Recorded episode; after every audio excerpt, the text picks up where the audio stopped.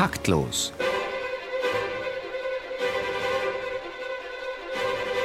Das Musikmagazin von BR Klassik und der neuen Musikzeitung. Herzlich willkommen, meine Damen und Herren, zu Ausgabe 157. Am Mikrofon begrüßen Sie ganz herzlich Marlene Reichert. Und Theo Geißler. Und bei uns geht es heute ums Musikkabarett. Wir fragen, hilft nur noch Klamauk oder macht auch Tiefgang noch schmunzeln? Einer, der uns das beantworten könnte, ist Andy Sauerwein. Und der hat sich für uns jetzt erstmal ans Klavier gesetzt.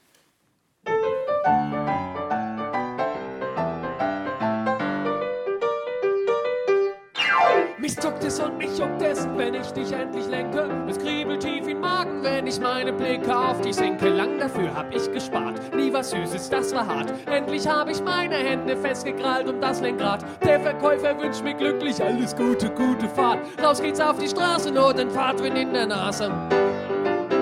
Die Beschleunigung ist heftig, ohne Lehne zieht sich fast nach hinten. Alle Kinder an der Straße sind am Glotzen, Staunen, Winken. Leichtbarweise spürst du auch in Kurvenlage. Karosserie und Felge, alles in knallroter Farbe. Zum Verbrauch sag ich nur, c'est la vie. Ich genieß mein Cabrio, denn ich fahr Bobby Car. Bobby Car. Ja, ich fahr Bobby Car.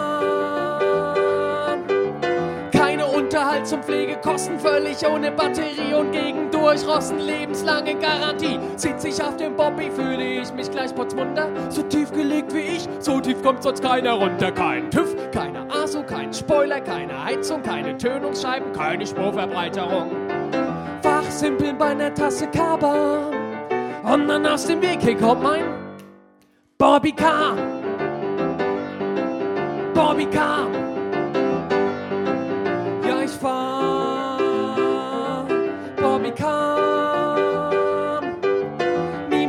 Winter- oder Sommerreifen, kein Lärm, keine Ränder, die mich ankeifen. Solo!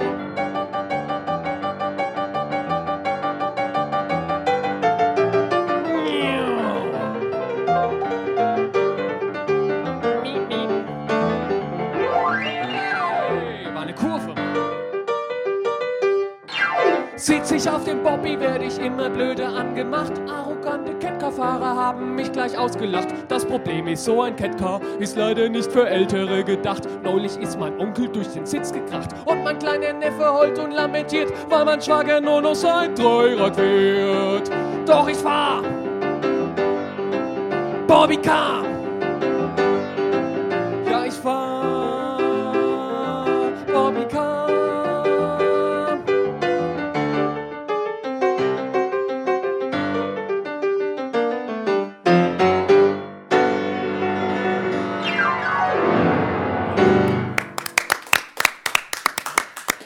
Andi Sauerwein, auch ohne Heizung, heute mit seinem Bobbycar bei uns gut angekommen. Herzlich willkommen. Das Bobbycar hat ja heute Geburtstag, wird 40 Jahre alt. Andi Sauerwein ist ein bisschen jünger. Sie haben mit drei das Licht der Welt erblickt, schreiben Sie auf Ihrer Homepage, denn da haben Sie eine Brille bekommen. Und seither schauen Sie ganz genau hin. Was war zuerst das Ihre, der Spaß oder die Musik? Ähm, ich würde sagen beides. Also ich habe schon immer gern Spaß gemacht. Ich konnte früher mit elf, zwölf Jahren drei, vier Stunden zum Leidwesen meiner gesamten Familie Witze am Stück erzählen und saß vom Anfang an am Klavier. Also ich muss sagen, zuerst ähm, später auf der Bühne nur als Musiker und irgendwann hat das eine das andere ergeben und dann habe ich eben das miteinander kombiniert. Sie haben mittlerweile diverse Preise abgeräumt und diverse Projekte laufen. Comedy oder Kabarett? Ähm, da würde ich auch sagen, beides. Also ich würde sagen, einerseits, äh, Kabarett heißt ja immer, man hat, hat so einen gewissen intellektuellen Anspruch, äh, wo man sagt, man möchte ein bisschen äh, seine Meinung kundtun, den Zuschauern vielleicht auch ein bisschen was vermitteln. Und ich versuche so eine Mischung aus beiden zu machen. Also in meinem aktuellen Programm habe ich sowohl das Bobbycar-Lied drin, aber ich führe genauso auch die Nibelungen auf als Daily Soap in mehreren Teilen. Und ähm, ich finde jetzt nur die ganze Zeit äh, darauf zu beharren, dass man jetzt ein, die ganze Zeit über einen Anspruch erhebt auf das, was man macht, äh, würde mir selbst keinen Spaß machen. Also eine Mischung, eine gesunde Mischung. Und was treibt Sie auf die Bretter? Äh, der Spaß. Mhm. der pure Spaß. Also fühle mich total glücklich mit dem, was ich jetzt habe. Das wäre ja beinahe schief gegangen und dann hätte ich Lehramt gemacht und äh, hätte dann auch Auftritte gewesen, Schulpädagogik ja? auch, ja. ja. Es ist hat auch eine also es ist schon, wenn ich so sehe, die anderen, die mit mir studiert haben, die jetzt im Lehramt sind, ist ein toller Beruf, ähm, kann ich mir auch gut vorstellen, aber äh, ich muss auch in gewisser Weise unterrichten, allerdings ohne Lehrplan, beziehungsweise den stelle ich mir selbst zusammen und das macht mir dann doch den größten Spaß. Mhm. Können Sie sich einen Auftritt ohne Klavier vorstellen?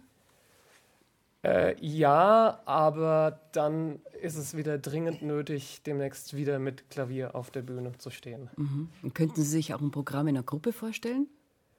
Ähm, nur bedingt, weil ich hasse Proben. okay, danke soweit. Unseren nächsten Gast muss man gar nicht groß vorstellen. Hans Well heißt er. Mit seinen Brüdern hat er 35 Jahre lang gegen die Amigo-Wirtschaft hier in Bayern angesungen, gegen Atomkraft demonstriert, in offenen, vereiterten und verschorften Wunden der bayerischen Seele gebohrt und dabei auch die Volksmusik wieder ganz neu aufgestellt. Die Biermüsselblasen hat sich gerade getrennt unter größten Bedauern ihres Publikums. Vor 14 Tagen war der letzte Auftritt. Guten Abend, Hans Well. Ja, guten Abend. Ich muss mich gleich entschuldigen, dass ich nicht die Lissi Aumeier bin. Ja, äh, die hat sich, da muss, man, da muss man sagen, die hat sich äh, heute einfach krank gemeldet äh, und ist es auch. Sie hat uns mehrere ärztliche Atteste zugefaxt und ich bin unheimlich dankbar, dass Aber Sie nicht nur eingesprungen sind, sondern dass wir damit wirklich einen unglaublich kenntnisreichen Menschen der Szene noch in die Sendung bekommen haben. Ehrlich, ganz, ganz herzlichen Dank nochmal. Bei Ihnen geht es ja jetzt solo weiter oder im Duett mit Dieter Hildebrand. Was kommt da auf uns zu? Kann man da schon was dazu sagen? Nein, solo geht bei mir nicht. Also anders ja. als bei meinem Kollegen da drin.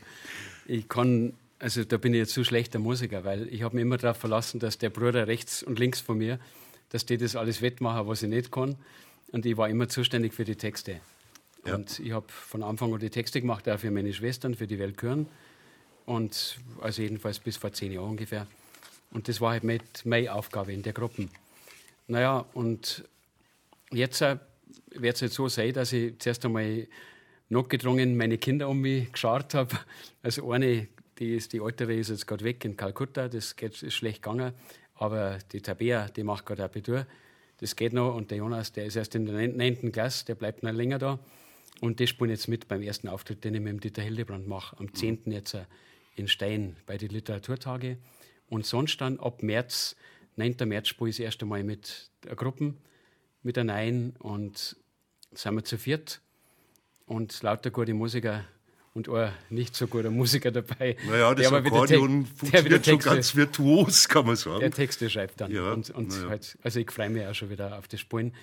Also wobei, muss ich auch sagen, also ich habe das sehr bedauert, dass mit meinen Brüdern nicht weitergegangen ist.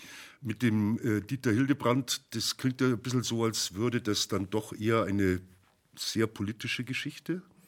Mei, das war, das war immer eigentlich so bei uns, dass man auf der einen Seite, dass man politische Themen im Programm gehabt hat, weil ja, also ein unpolitischer Mensch, dem, dem misstraue ich. Also das ist für mich, das hat mich nie interessiert, sondern natürlich alles, was um mich herum vorgegangen ist, also früher auf dem Dorf, was Landwirtschaft betrifft und so, das war der erste Text, der dann uns mit dem Bayerischen Rundfunk in Berührung gebracht hat, massiv das Gott mit Irland dabei war. Ja.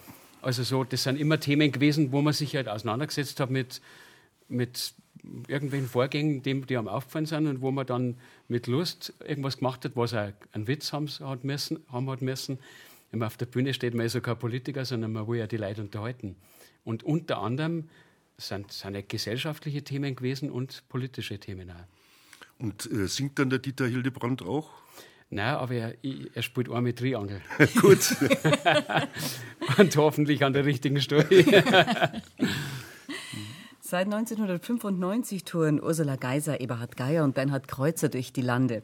Nach Programmen wie Rattengift her, einer Friedrich Holländer Revue oder einer Mondsüchtig Revue erkunden sie seit einigen Jahren als Bavarian Giants die bayerische Volksseele. Auf der Suche nach dem bayerischen Gral heißt das erste Mundartprogramm. Und im Moment jagen sie den grünen Wolperdinger. Meine Damen, meine Herren, mit welchen Mitteln? Was macht ihr auf der Bühne?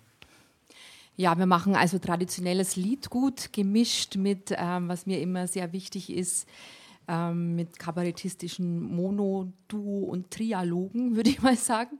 Also wir haben halt ähm, Dialoge, wir haben Monologe, wir haben aber viel Musik. Ich würde sagen, die Musik ähm, umfasst zu so 70 Prozent des Programms und der Rest ist gesprochen. Ähm, wir versuchen eben traditionelles Liedgut ähm, mit modernen neuen Texten und neuen Inhalten aufzufüllen. Und wie konzipiert ihr eure Programme? Sind da die Rollen klar verteilt oder macht jeder alles? Ja, da geht es auch so ein bisschen nach Talent. Die Herren sind fürs Musikalische zuständig, weil das sind die Musiker bei uns im Team. Fürs Textliche bin meistens ich zuständig und für die Verhandlungen und fürs Geld auch. In den Revuen habt ihr bestehende Nummern nachgespielt. Wie ist das jetzt im aktuellen Programm? Es ist ebenfalls bunt gemischt. Mhm. Es sind also Neuvertonungen, auch von eigenen Texten. Und ich darf da ganz kurz widersprechen. Ich habe auch schon einen Text geschrieben, sogar schon drei mittlerweile. Stimmt. Und ja, also man wagt sich halt ein bisschen weiter raus mittlerweile. Also entweder wirklich komplett neu vertonen. Ich habe auch äh, bei dem letzten Programm ein Stück von einem sehr gut befreundeten Jazzmusiker mit reingenommen. Und das Stück hat äh, perfekt reingepasst, obwohl es eigentlich, wenn man es im Original hört, mit The Bavarian Giants wenig zu tun hat. Aber mit ein bisschen bayerisch intonierten Text hat das wunderbar geklappt. Mhm. Wir hören jetzt eine nachgespielte Nummer. Und zwar ist die von der Biermüsselblasen, das Edelweiß.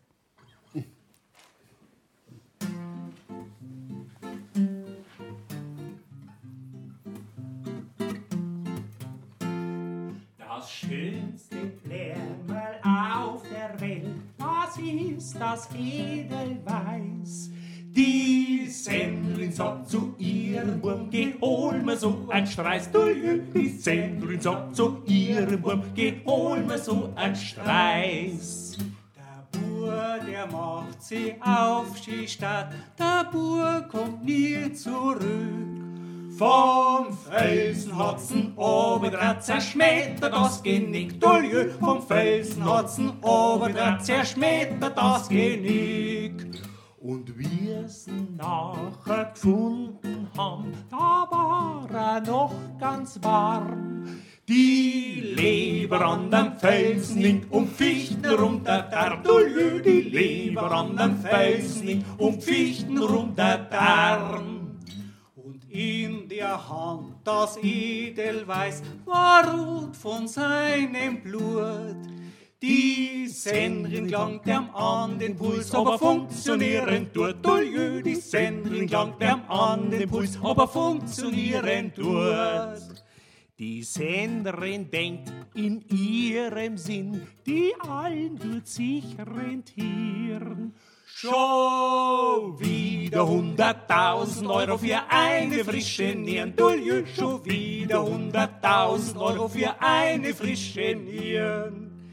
Mit am Jodler und am Juchzer drauf geht sie da hinten zu. Vor ihrem Kammerfenster, da war schon der nächste Bur. Duljö, vor ihrem Kammerfenster, da war schon der nächste Bur. Das Edelweiß, die Bavarian Giants mit einem Lied von der Biermüsselblasen Hans Well. Ist das komisch, wenn man Leute mit dem eigenen Reper andere Leute mit dem eigenen Repertoire hört?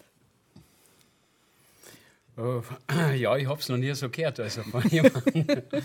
Aber man hat schon mitgekriegt, wenn wir das Gruppen angefragt haben, ob sie das singen können. Oft aus Franken, komischerweise dann, wo ich mir denke, ja, sagen wir, wie machen die das mit dem Dialekt?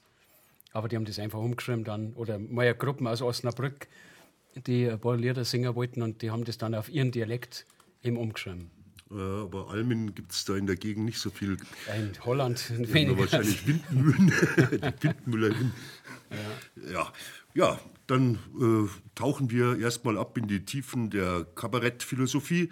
Taktlos Sauertopf Dr. Martin Hufner beim semikabarettistischen Gründeln über das Spannungsfeld Lächeln, Lachen, lächerlich. Die Vorstellungen darüber, was Musikkabarett eigentlich sei, gehen weit, sehr weit auseinander. Sie reichen von Humoristen, die singen wie einst Otto Reuter, bis zu Musikern, die auch sprechen wie Helge Schneider. Oder umgekehrt. Katzenklo, Katzenklo, ja, das macht die Katze froh. Katzenklo, Katzenklo, macht die Katze froh. Die Spannweite, die das Begriffsfeld Musikkabarett in sich fasst, ist Indiz dafür, dass das Musikkabarett alten Schlages längst sein Metier verlassen hat und ins allgemeine Triebwerk der Blödmaschinen musikalischer Normalität eingezogen ist. Unfreiwillig allerdings. Zum Musikkabarett wird im Moment so gut wie alles, was mit Musik überhaupt zu tun hat. Am lautesten lacht man im Musikantenstadel. Wo bist du, mein Sohn? Ich suche dich und vermisse dich. Wo bist du, mein Sohn, nicht? Ich suche dich und vermisse dich. Von dieser Entwicklung betroffen ist mittlerweile das gesamte Musikleben. Musikkritiker und Veranstalter generieren immer wieder pures sprachliches Kabarett. Zwischen Kalkül, Expression und Katharsis wird da zum Beispiel mal irgendeine Avantgarde in der Oper beschworen. Derartiges können wirklich nur noch waschechte Bildungsbürger vertragen, ohne sich auf dem Fußboden zu kugeln, selbst wenn man alle Betroffenheitsdüsen auf Volldampf gestellt hat. Das gute alte Musikkabarett selbst scheint demgegenüber mittlerweile unlustig, wirklichkeits- und lebensnah. Was wiederum so absurd ist, dass es einen wieder lächeln macht. Das Lachen überlässt man dagegen besser den musikalischen Vollpfosten. Show, Schlampe, Puder, Luder, Pimmel, Braut, Winselstute, Piss, Flitsche, Feier, Sau, Katz, Bracke, Kleiderständer, Fummel, Trine, Wucht, Brumme, Puff, Mutter, Trümmer, Lotte, Breitarsch, Antilope, Strickliesel, Protest, Eleganz, Mascara, Protest, Eleganz, Mascara, Taktlos auf BR Protest, Klassik. Macht Tiefgang noch Schmunzeln, fragen wir heute. Und wer könnte das besser beantworten als die, die Abend für Abend das Publikum zum Lachen, aber auch zum Nachdenken bringen? Bei uns im Studio sind Andi Sauerwein, Hans Well und die Bavarian Giants. Was unterscheidet Comedy von Kabarett? Gibt es da klare Grenzen? Frage in die Runde. Der Kreuzer. Also ich kam ja relativ spät zu dieser Tätigkeit, war ursprünglich ähm, eigentlich von einer ganz anderen musikalischen Richtung, habe dann sehr viel Spaß daran gefunden, überhaupt akustisch zu Sachen zu singen und dann später eben Kabarett zu machen. Mir ging es früher eigentlich immer schon so, dass ich sagte, wenn ich in einem Kabarettprogramm drin bin, muss es äh, Momente geben, wo es dem Publikum wirklich ähm, dick eingeht, also wo es einfach ganz ruhig wird und wo die Leute nicht mehr wissen, sollen sie jetzt wirklich noch lachen oder ist es zu ernst? Und diese Mischung aus beiden äh, ist für mich ganz wichtig. Ich sage es einmal in ganz knappen Worten, bei Comedy habe ich immer so das Gefühl, die Leute verbreiten immer nur Leute, die, weil das ist prima, da muss man sich nicht viel Gedanken machen, man lacht über alles voll, geht nach Hause und das war's dann. Und das wird mir ehrlich gesagt zu langweilig. Es muss und darf peinlich werden zwischendurch. Ja, aber Comedy ist doch auch äh, oft peinlich oder Aber holt, anders. holt, holt gerade, macht die Peinlichkeit zum äh, Lachgegenstand. Ich weiß nicht, Andi Sauerwein, äh, Sie sind ja so einer, der sich selber als Wandler zwischen äh, allen äh, Lächelwelten bezeichnet oder Lachmacherwelten. Äh, wie sehen Sie das? Es liegt vielleicht daran, dass ich mir gar nicht erst überlege, schreibe ich jetzt eine Comedy oder eine Kabarettnummer, sondern ich äh, fange einfach an zu schreiben und äh, wie das dann danach katalogisiert wird, das können dann gerne andere machen. Ich habe jetzt auch gerade mal so äh, während einer Gesprächsrunde durch mein Programm geswitcht und mir überlegt, was ist da jetzt genau Comedy und was ist Kabarett. Also wenn ich jetzt, äh, was ich vorhin schon erwähnt habe, mit Nibelungenlied äh, damit anfange, könnte man sagen, oh, das hat Anspruch und äh, das ist durchaus eine Gesellschaftskritik. Äh, wenn dann Brunhilde in Ghetto-Slang daherredet, ähm, wie jetzt gerade eben das eine Lied, was wir da gehört haben, ähm, könnte man auch wieder sagen, na, ist ein bisschen flach. Also ähm, von daher, ich denke, ähm, ich kenne auch kein Garderobengespräch äh, mit anderen Künstlern, dass man sich überlegt, äh, was machen wir jetzt eigentlich? Machen wir jetzt gerade Comedy oder machen wir Kabarett? Das ist immer ein, bisschen vergeistigt, das Gespräch. Ja, äh, müssen wir vielleicht auch gar nicht äh, mit einem äh, zweischneidigen Schwert dazwischenhauen. Äh, ich ich sage jetzt mal einfach als These, Comedy richtet die Nase so ein bisschen in Richtung Kommerz und irgendwo ist der Inhalt vielleicht nicht so wichtig. Äh, Hauptsache, die Leute lachen auch über schwere Plattheiten und beim Kabarett wird eher nachgedacht, aber vielleicht liege ich da völlig falsch. Ja, das ist auch, also der, der Kommentar vorher, das ist ja schon angelungen, also was sie alles Musikkabarett nennt, das ist sehr unterschiedlich. Also ich weiß ehrlich gesagt nicht, ob wir als Biermüsselblas ein Musikkabarett gemacht haben in dem Sinn. Das ist mir auch, das hat mich auch wenig interessiert. Also man hat halt einfach, äh, ja, sagen wir so, der, der schnelle, flache Witz, das, der Altherrenwitz, das war nie das, was mich interessiert hat. Also das ist schon immer so gewesen, dass mir das auch weniger angesprochen hat. Sagen wir, für mich ist das immer ein, Begriff, der jetzt zu kurz kommt. Das ist ja sowas wie zum Beispiel Satire, dass man Satire macht. Und da hat es ja, wenn ich da einen Qualtinger oder Gerhard Polter oder das ist natürlich schon ein Unterschied zum, zu dem, was, was Kabarett ist. Das, das, diese Unterscheidung interessiert jetzt mich mehr, weil irgendwie, ich habe ja früher in Kleinkunstbühnen sind wir groß waren und da war eigentlich immer, hat alles nebeneinander Platz gehabt. Im Mu oder Robinson, St. Panas, da ist zuerst einmal eine halbe Stunde der Friedel Fesel auftreten, dann ist einer gekommen mit der Eiershow oder sowas. Also da war Comedy und alles nebeneinander. Und mich hat damals schon immer mehr interessiert, also Leute, die, wir, irgendjemand hat das einmal so beschrieben, also als Satiriker ist erstens einmal immer in Gefahr natürlich, dass er missverstanden wird, weil er sagt ja keine klare Botschaft. Ein Kabarettist ist der Versuch, dass er nicht missverstanden wird. Oder sagen wir so, vielleicht das ein Bild, also dass, wenn man das bildhaft beschreibt, ein Kabarettist, der beschreibt das, was unten rauskommt, das ist braun und ist scheiße. Ein Satiriker versucht eher zu beschreiben, was man, was man zu sich nimmt. Das Essen, das dann vielleicht dazu führt, dass das unten rauskommt. Und der Comedian, der äh, füllt das ab, was der ja. Kabarettist äh, abgelassen hat der, der und äh, verkauft sein zweites Mal, Fragezeichen. Ja, das geht ja auch auf eine Formel zurück, dass man einfach sagt, der Comedian macht das wegen dem Geld, der Kabarettist wegen des Geldes.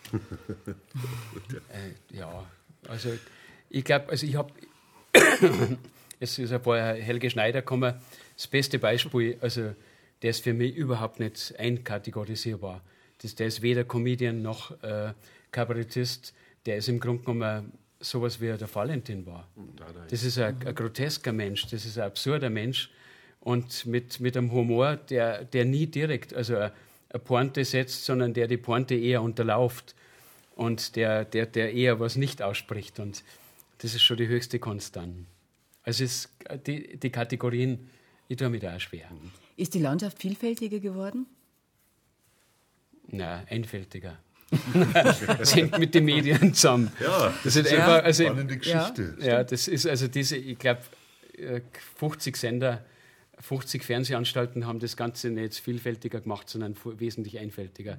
Es kommt immer wieder der gleiche Scheiß. Im Fernsehen. Ja, und, ja also ja. im Fernsehen sind es immer die gleichen Gesichter, die ja. da auftreten. Und wenn man dann auf, ich weiß jetzt, ich kann es jetzt nicht sagen, äh, kann nicht auf die letzten 50 Jahre zurückblicken, was sich da getan hat, aber auf ähm, die ähm, auf, auf den Bühnen und bei den Mixshows ist es heute noch so, dass da die verschiedensten Sparten und wirklich sehr interessante Künstler auftreten, die man im mhm. Fernsehen leider nicht sieht, weil das dann vielleicht was ist, womit der Zuschauer dann doch überfordert ist.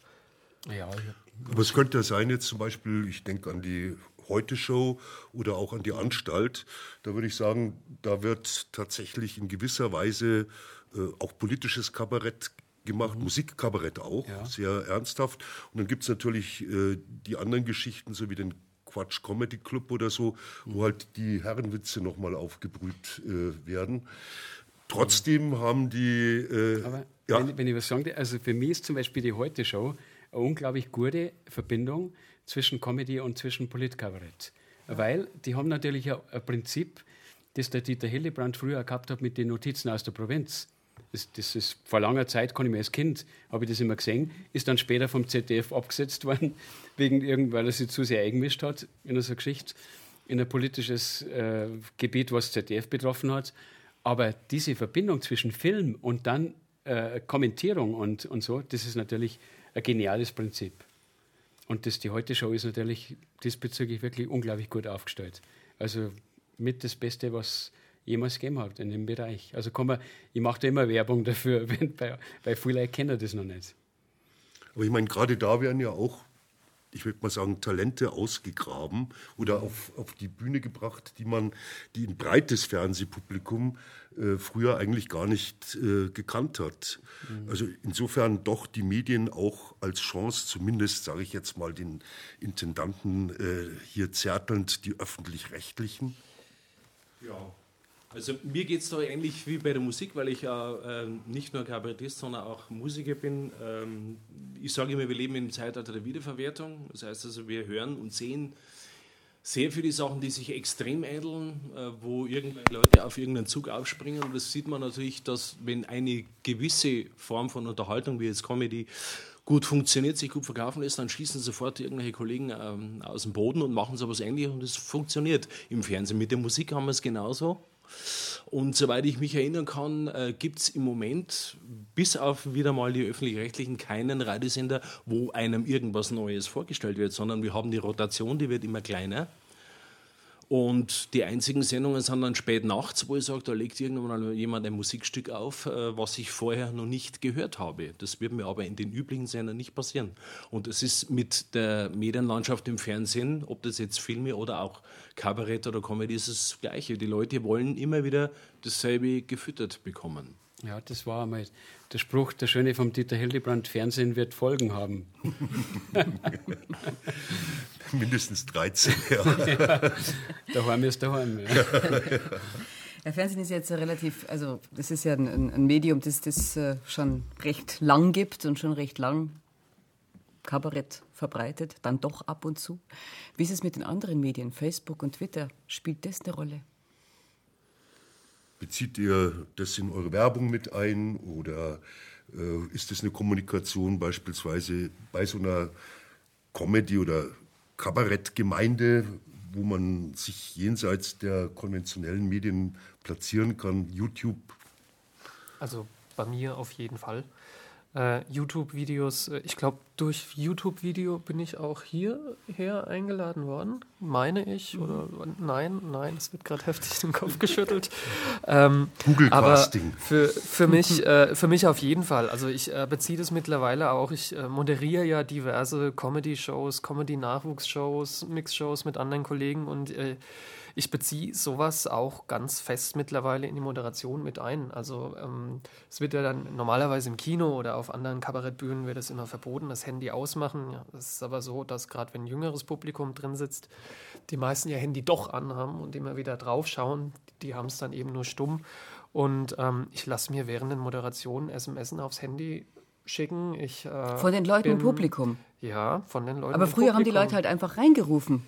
Ja, das habe ich auch, äh, das machen die jetzt, jetzt auch immer Aha. noch. Ich habe auch vorher Zettel ausgeteilt und habe immer so eine Frage ins Publikum geworfen und gesagt, äh, pff, überlegt euch mal eine Antwort darauf und dann werden Karten verlost. Irgendwann habe ich dann in Österreich bei einer Mixshow gesehen, der lässt sich SMS schicken. Natürlich, klar, Logo, dann habe ich diese ganze Zettelwirtschaft gar nicht mehr.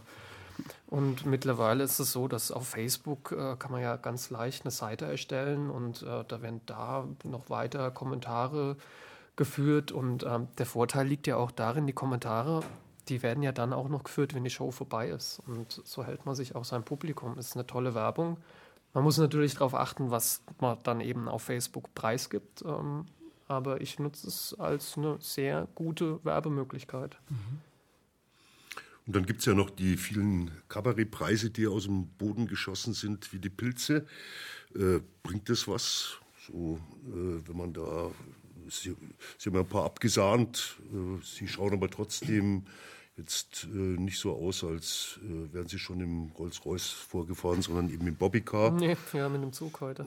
Ja. Ähm, es kommt immer darauf an, welcher Wettbewerb. Also ich habe am Anfang natürlich Wettbewerbe gespielt, weil das auch eine Werbung ist in Umkreisen, wo ich vorher noch nicht aufgetreten bin. Und mittlerweile reduziere ich das Ganze. Es wird auch oft leider da sehr viel Schmuh betrieben, gibt oft Bühnen, die sagen, wir richten mal einen Wettbewerb aus, zahlen den Künstlern maximal die Fahrtkosten, wenn überhaupt, machen eine riesen Werbung, holen uns noch einen Sponsor, der dann die Prämien auszahlt und äh, der Künstler bleibt eigentlich dann auf der Strecke liegen damit. Mhm. Und man versucht ja auch oft, da Äpfel mit Bieren zu vergleichen. Also ich finde, Wettbewerbe ist kein schöner Abend für einen Künstler. Man sitzt in der Garderobe und äh, hat mit einem Comedy-Jongleur zu tun.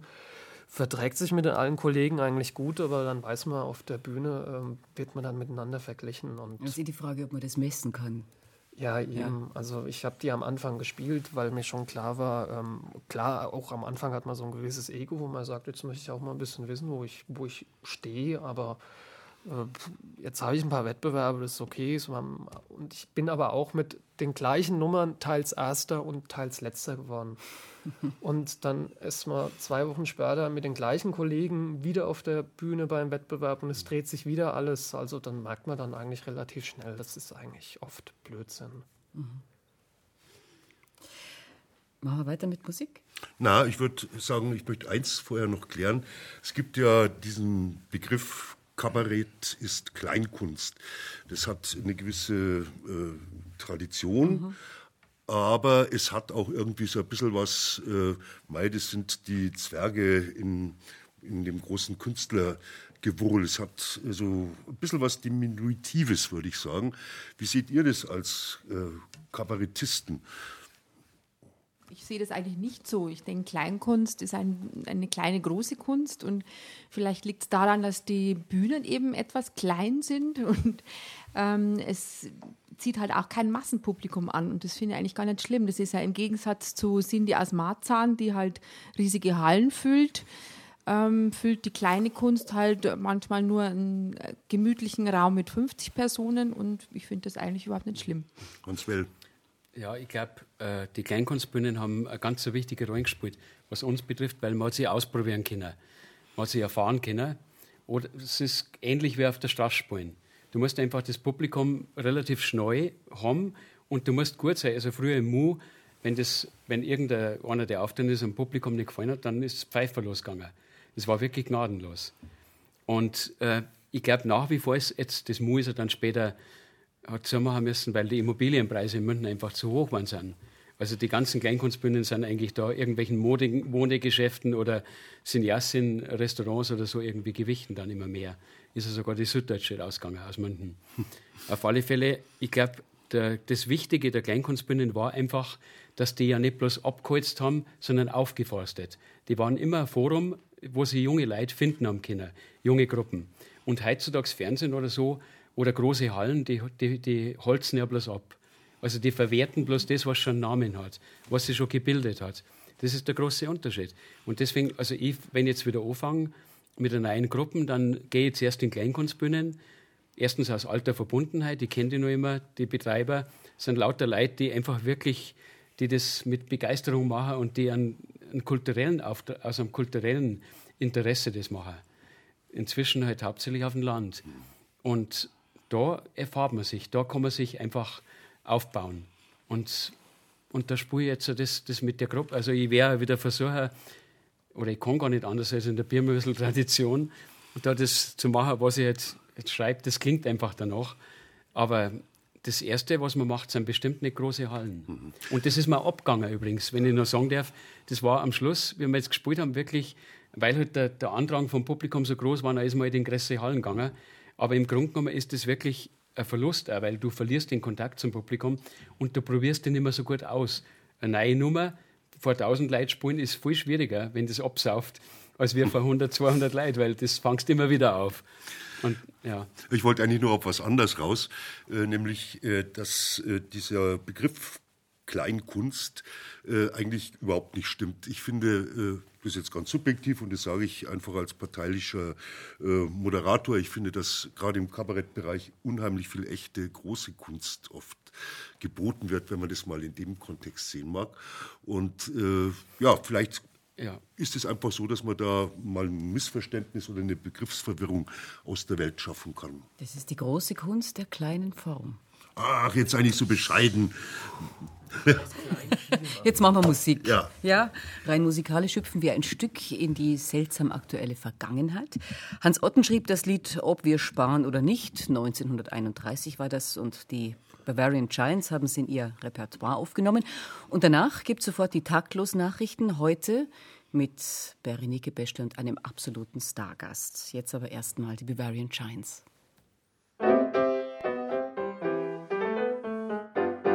Es fällt das Sparen heutzutage doch jedem schwer und einen großen Sparbetrag hat keiner mehr. Denn Kapital und Zinsen, die gingen in die Binsen und seit dem Putsch das Geld sagt sich die ganze Welt. Ob wir sparen oder nicht, ist doch gleich. Alrighty. Denn wir werden sowieso nicht mehr reich. Ob wir sparen oder nicht, ist egal.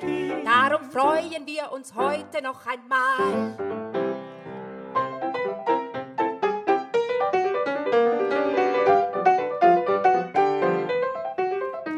Ob wir sparen oder nicht, ist egal. Darum freuen wir uns heute noch einmal. Fast überall in jedem Land fehlt es an Geld, weshalb auch der Valutastand sich nirgends hält. Und weil nun die Devisen des Dasein uns vermiesen und uns ne Nase drehen, wir auf dem Standpunkt stehen. Ob wir sparen oder nicht, ist doch gleich. Denn wir werden sowieso nicht mehr reich. Ob wir sparen oder nicht, ist egal. Darum freuen wir uns heute noch einmal.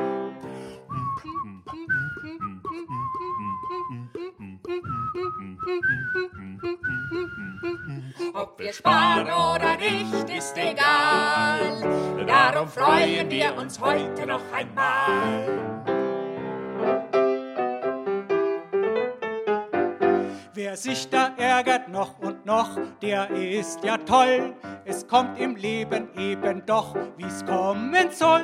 Heute sind wir reiche Leute und morgen sind wir Pleute und übermorgen futsch durch einen kleinen Putsch. Ob wir sparen oder nicht, ist doch gleich.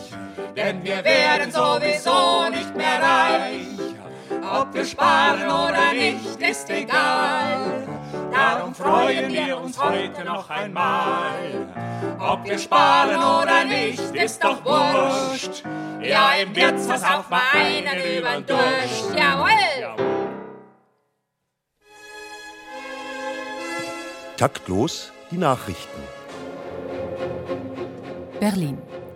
Nicht ganz überraschend hat Bundespräsident Christian Wulff die Schirmherrschaft über den Bundeswettbewerb Jugend musiziert niedergelegt. Grund dafür ist angeblich die Weigerung des veranstaltenden Deutschen Musikrates, Organisation und Öffentlichkeitsarbeit der, so das Bundespräsidialamt, bewährten Eventagentur von Manfred Schmidt zu übertragen. Als erster Mann im Staate kann ich nicht jedem graumäusigen Karnickelzüchterverein zur Verfügung stehen, so Wulff im Taktlos-Interview. Künftig werde er sich als Juror und Cheflobbyist für Germany's Next Topmodel engagieren. München, Dresden. Auf Druck des bayerischen Ministerpräsidenten Horst Seehofer wird der sächsische Humor für die Dauer des Länderfinanzausgleiches, also mindestens bis 2017, eingefroren. Die in einem jedes Sprachgefühl beleidigenden Dialekt ganztägig vorgetragenen plumpen Scherze und Lieder seien unerträglich für den Normalbürger im Kulturstaat Deutschland, so Seehofer beim traditionellen Gstanzelsingen der CSU in Wildbad Kreuth. Als Konsequenz hat der Mitteldeutsche Rundfunk seinen eigenen Sendebetrieb bereits eingestellt und übernimmt stattdessen das Programm von Bayern 3. Berlin. Die Enquete-Kommission Digitale Gesellschaft des Deutschen Bundestages brachte nach ungefähr 50 Sitzungsrunden immerhin eine Empfehlung zustande. Sämtliche deutsche Opernhäuser sollen abgewickelt und geschlossen werden. Deren Arbeit sei ineffizient und könne weitaus kostengünstiger über das Medium Internet stattfinden. Man müsse das Publikum doch da abholen, wo es sei, nämlich vor dem Ko Computerbildschirm. Die frei werdenden Mittel fließen in den Ausbau des Glasfasernetzes. Als medial dann angemessene Opernstudios stünden genug leerstehende Schleckerfilialen zur Verfügung. Berlin. Soeben erreicht uns die Mitteilung, dass Bundespräsident Christian Wulff doch endlich zurückgetreten ist. Die Nachfolgefrage wurde überraschend flott geklärt. Überfraktionell sei Dieter Hildebrand vorgeschlagen worden. Die künftigen Aufgaben Deutschlands in Europa können nur noch mit einer nötigen Portion Humor, Ironie, Unabhängigkeit und Durchblick bewältigt werden. Eigenschaften, über die der designierte Bundespräsident Hildebrand im Unterschied zu seinem Vorgänger reichlich verfüge. Homburg. Nichtraucher vergiften. Unter diesem Arbeitstitel erarbeiten derzeit Altkanzler Helmut Schmidt und die grünen Abgeordnete Agnes Krummwiede eine Neuaufnahme des musikalischen Gesamtwerks in Memoriam Georg Kreisler für Klavier vierhändig. Cindy aus Marzahn wird den Gesangspart alternierend mit Heidi Klum übernehmen. Ein Traumquartett findet Produzent Hans Well. Endlich wachse zusammen, was zusammengehört. Taktlos Ausgabe 157. Ums Musikkabarett geht es heute bei uns mit Hans Well, Andi Sauerwein und den Bavarian Giants. Und um die Frage, ob Tiefgang noch zum Schmunzeln anregt. Worüber lachen die Leute am meisten? Gibt es da einschlägige Grunderfahrungen, Rezepte? Die will niemand verraten, ne? Doch, der Hans Well. Also was mich betrifft, ich kann bloß von mir ausgehen, das ist immer das Unerwartete. Wenn was uner vollkommen Unerwartetes kommt, wo man nicht eigentlich, wenn ich nicht in die Richtung schon von vornherein denke, also so den Humor, wo ich, da lache ich am wenigsten drüber, wenn ich schon praktisch, also in einem Film sehe, äh, drei Meter vorher, da kommt der Hundsdreck und, da, und da wird der gleich einsteigen und oder die Sahnetorte ist schon bereit um ihm, und, und die Flöcklein ins Gesicht und so. Aber alles, was so eigentlich, was vollkommen eigentlich überhaupt in eine, in eine andere Richtung geht, als man denkt, das ist immer das, was mir irgendwie was, wo ich, und, und natürlich auch eine gewisse Schärfe, wie zum Beispiel die Wochen, äh, die Heute-Show oder Wochenschau. Und das ist einfach, also gepaart mit einem unverschämten Witz, natürlich auch taktlos, die Sendung, also das, also das, was einfach gewisse, ja, gewisse Grenzen vielleicht sogar sprengt, aber immer noch in Grenzen bitte. Also sowas ist, ist einfach, das ist mein Humor, der mir gefällt.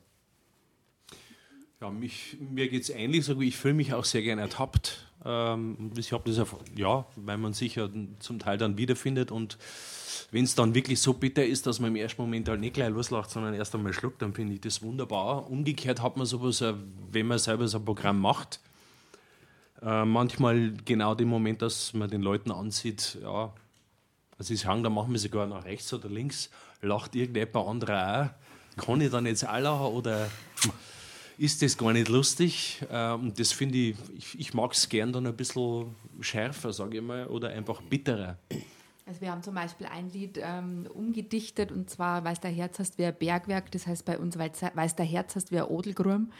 Und das ist praktisch das Lied danach, also wenn die Ehe dann zu Ende gegangen ist und erst, also dieser Überraschungseffekt beim ersten Refrain, da wird dann erst sehr gelacht, aber dann wird es halt immer trauriger und dann sind die Leute auch ein bisschen traurig. Und das finde ich schön, wenn das Lachen und das Weinen so ein bisschen nebeneinander steht. Was ist eine Odelgrube? eine Jauchegrube. Ach so, okay, ja. Ja, okay, jetzt verstehe ich es auch.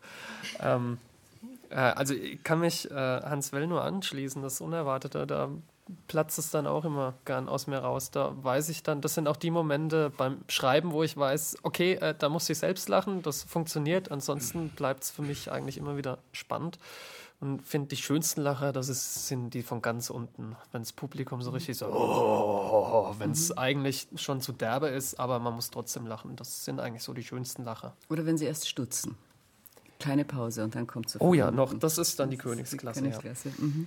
Und ähm, also auch das, das Weglassen im Grunde genommen, dass man, wie es, was ich beim Helge Schneider so bewundere, oder bei gibt ein paar so Protagonisten, die das einfach wunderbar kennen, dass man die Pointe nicht ausspricht, sondern dass im Grunde genommen das Publikum das ausdenkt oder fertig denkt. Das ist einfach, das ist wunderbar. Wir reden jetzt immer vom Publikum. An wen denkt ihr beim Publikum? Habt ihr Zielgruppe? Hat man da jemanden im Kopf? Wenn man schreibt, wenn man komponiert. Wenn man schreibt, ja.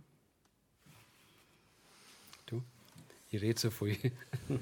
Äh, ich meine, Andi Sauer, wenn, wenn, wenn, äh, also, wenn, wenn, Sie für, für, für, für ähm, wenn Sie die Leute animieren, ähm, mit dem Handy ihnen was zu schreiben, dann zielt es ja schon ein bisschen auf eine etwas jüngere äh, Gruppe hin, oder? Jein, das geht. Also ich bin in Schweinfurt, da sitzt doch eher ein älteres Publikum drin, da bin ich jeden Monat.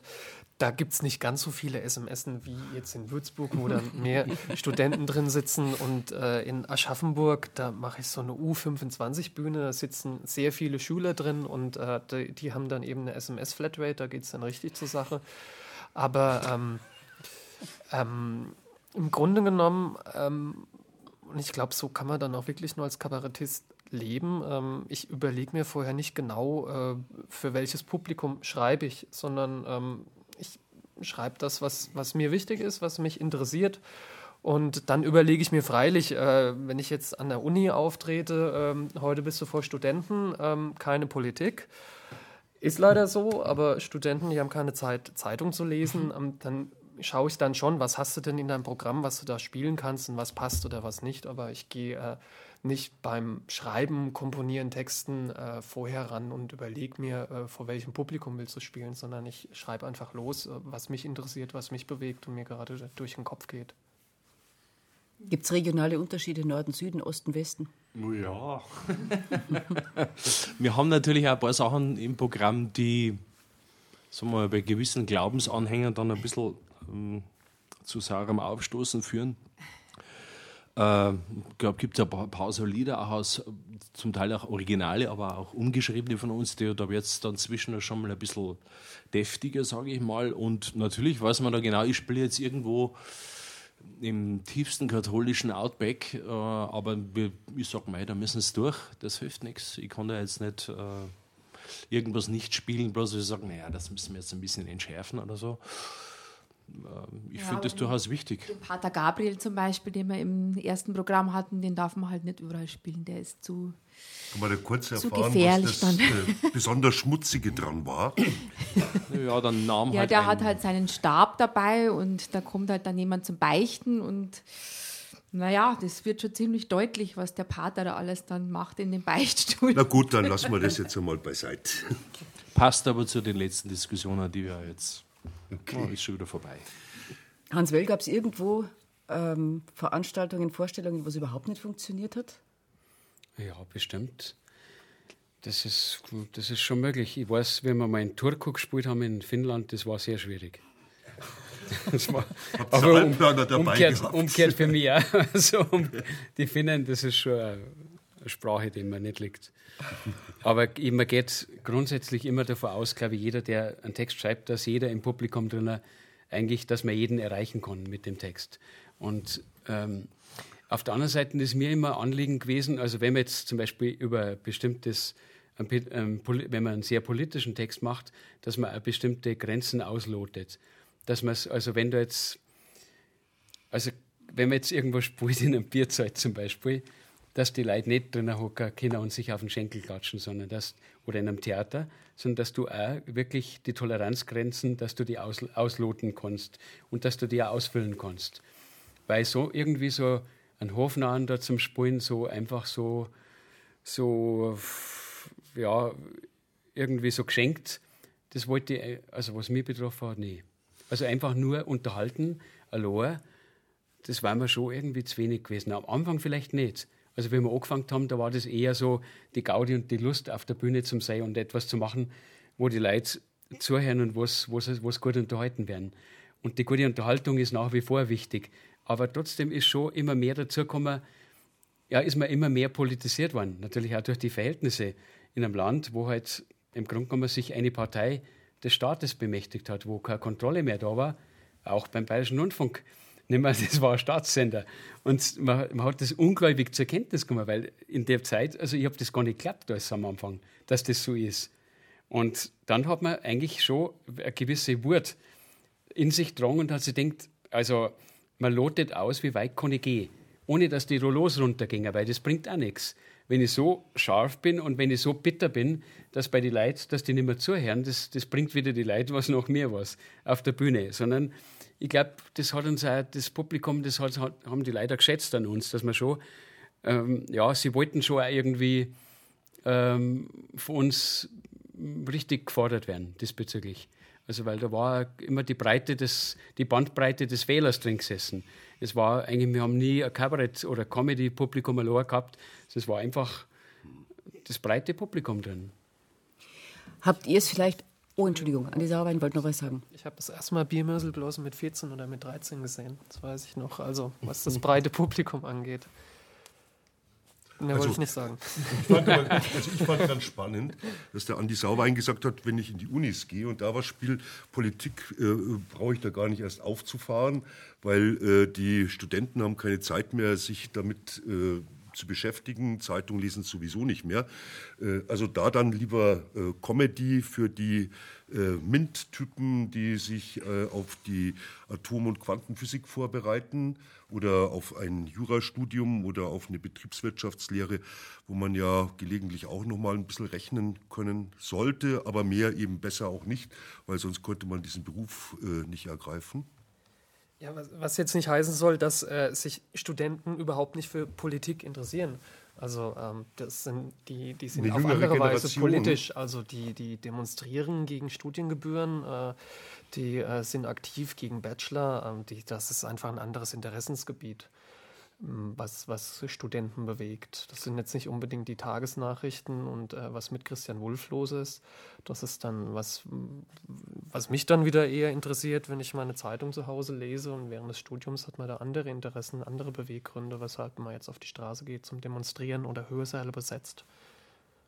Ja, aber äh, ich meine, ein Kabarettist, der ist ja äh, wie Sie selber gesagt haben, auch so ein bisschen ein, ein Lehrer, ein, äh, auch ein äh, Volkserzieher, der sich halt den Lehrplan selber schreibt.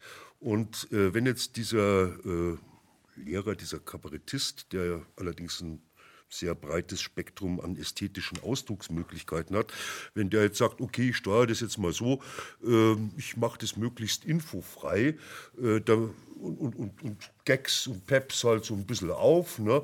Dann lachen die Studenten. Und äh, wenn ich dann äh, vielleicht äh, so ein bisschen äh, ja, auf, dem, äh, auf dem Marktplatz was mache oder vor einem etwas intellektuelleren, äh, älteren Publikum, dann politisiere ich es an. Das ist doch hochselektiv. Und, und dann scheut man sich eigentlich oder man drückt sich um den Transport. Das ist eine Schwerpunktverlagerung. Schwerpunktverlagerung. Also eine Schwerpunktverlagerung, ja, doch. Die Jugend von heute, meine Zeit. Aber, aber ich sehe das schon, er hat schon recht, weil man, du gehst ja, jeder, der auf der Bühne steht, der will, der will ja auch kommen. Das heißt ja nicht, dass man gefällig ist oder gefällig wird, sondern ich glaube, also wenn du vor Studenten spielst, du holst natürlich die Leute da ab, wo stehen.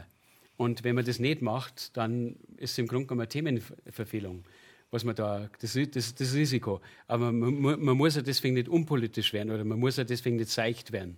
Es ist gibt ja so viele unterschiedliche äh, Lebensbereiche, in denen Menschen stecken und, und wenn man die Chance hat und die Möglichkeit hat, dass man junge Leute zum Beispiel da abholt, was sind, das ist doch eigentlich ein, dann Respekt, das ist doch gut. Hat man es als Musikkabarett leichter, weil die musikalische Ebene hilfreich ist als Stimmungsmacher? Kann man schärfer sein? Kann man mehr sagen? Ich finde halt, es ist eine schöne Farbe. Also wenn halt Musik dabei ist, ist es erstens ähm, wie eine zweite Dimension, finde ich. Also um, das Publikum ähm, hat auch was fürs Ohr. Also die Melodie ist ja auch wichtig und nicht nur unterstützend. Ähm, ich finde es jetzt einfach, wenn ich ein Lied zwischen Monologen habe, finde ich einfach interessanter oder ich finde es unterhaltsamer, sagen wir mal so. Dann wollen wir jetzt auch von euch gleich noch was hören. Gerne. Wir sind am Ende unserer Sendestunde. Vielen Dank an unsere Gäste Andi Sauerwein, Nachwuchskabarettist und Comedian, Hans Well nach 35 Jahren Biermüsselblosen, jetzt auf Solopfaden und die Bavarian Giants, die uns jetzt auch gleich zum Finale noch musikalisch fragen. Bist Ado? Und ich darf noch ein bisschen Schleichwerbung machen für den Andi Sauerwein. Der tritt nämlich hier in München am 10. und am 11. Februar im Schlachthof auf.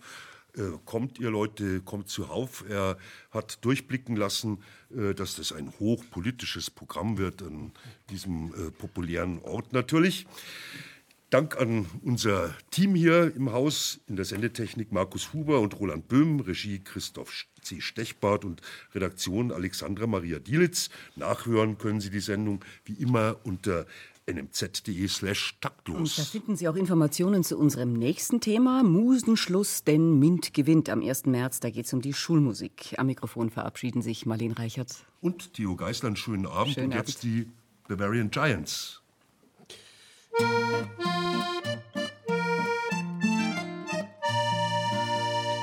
Ein rechter Lumpes Bauernviech hat nix für Leid ausgeschmiert.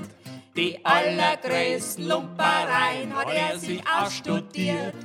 Auf einmal muss der Gauner sterben mitsamt seinem Haufen Geld. Die Leute im Dorf haben alle gesagt, den soll der Teufel holen. Dort drunten vor der Höllentür, da war der Teufel schon mit Bier. Bist a da, bist a da, auf die wart man schon lang. Ja, solche Breckel haben wir gern, das war ein guter Fang. Bist a da, bist a da, gleich kommst den Rauchfang auf. Das gibt das saftiges Bauernseits, da freuen wir uns schon drauf.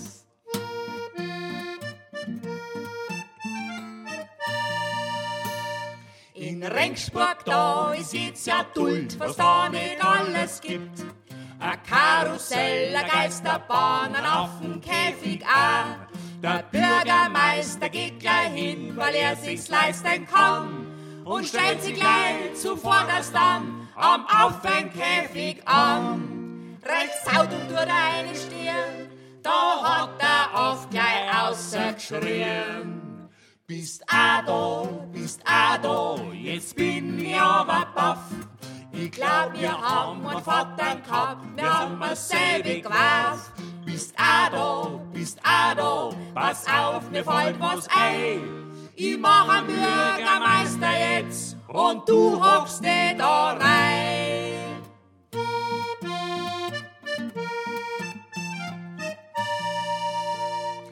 Es war einmal ein Eisenbahner, das war der Hartmut Medorn. Der Gurde war längst pensioniert, da ist ganz finster worden. Als er dann wieder Raum aufschlacht, da sieht der Honecker Erich. Der schaut ihn recht verwundert an und auch ein bisschen gefährlich. Und wer er sich noch wieder umschaut, wird Erichs Stimme plötzlich laut. Bist eh da, bist eh da. Auf dich haben wir schon gewartet. Gespitzelt haben wir fest die Leute, das ist halt unser Ort. Bist eh da, bist eh da. Komm mit in mein Bodysch, da tauschen wir all die Geschichten aus. Das wird bestimmt gravottisch. Was heißt denn jetzt eigentlich gravottisch? Ja, das ist, doch, wurscht.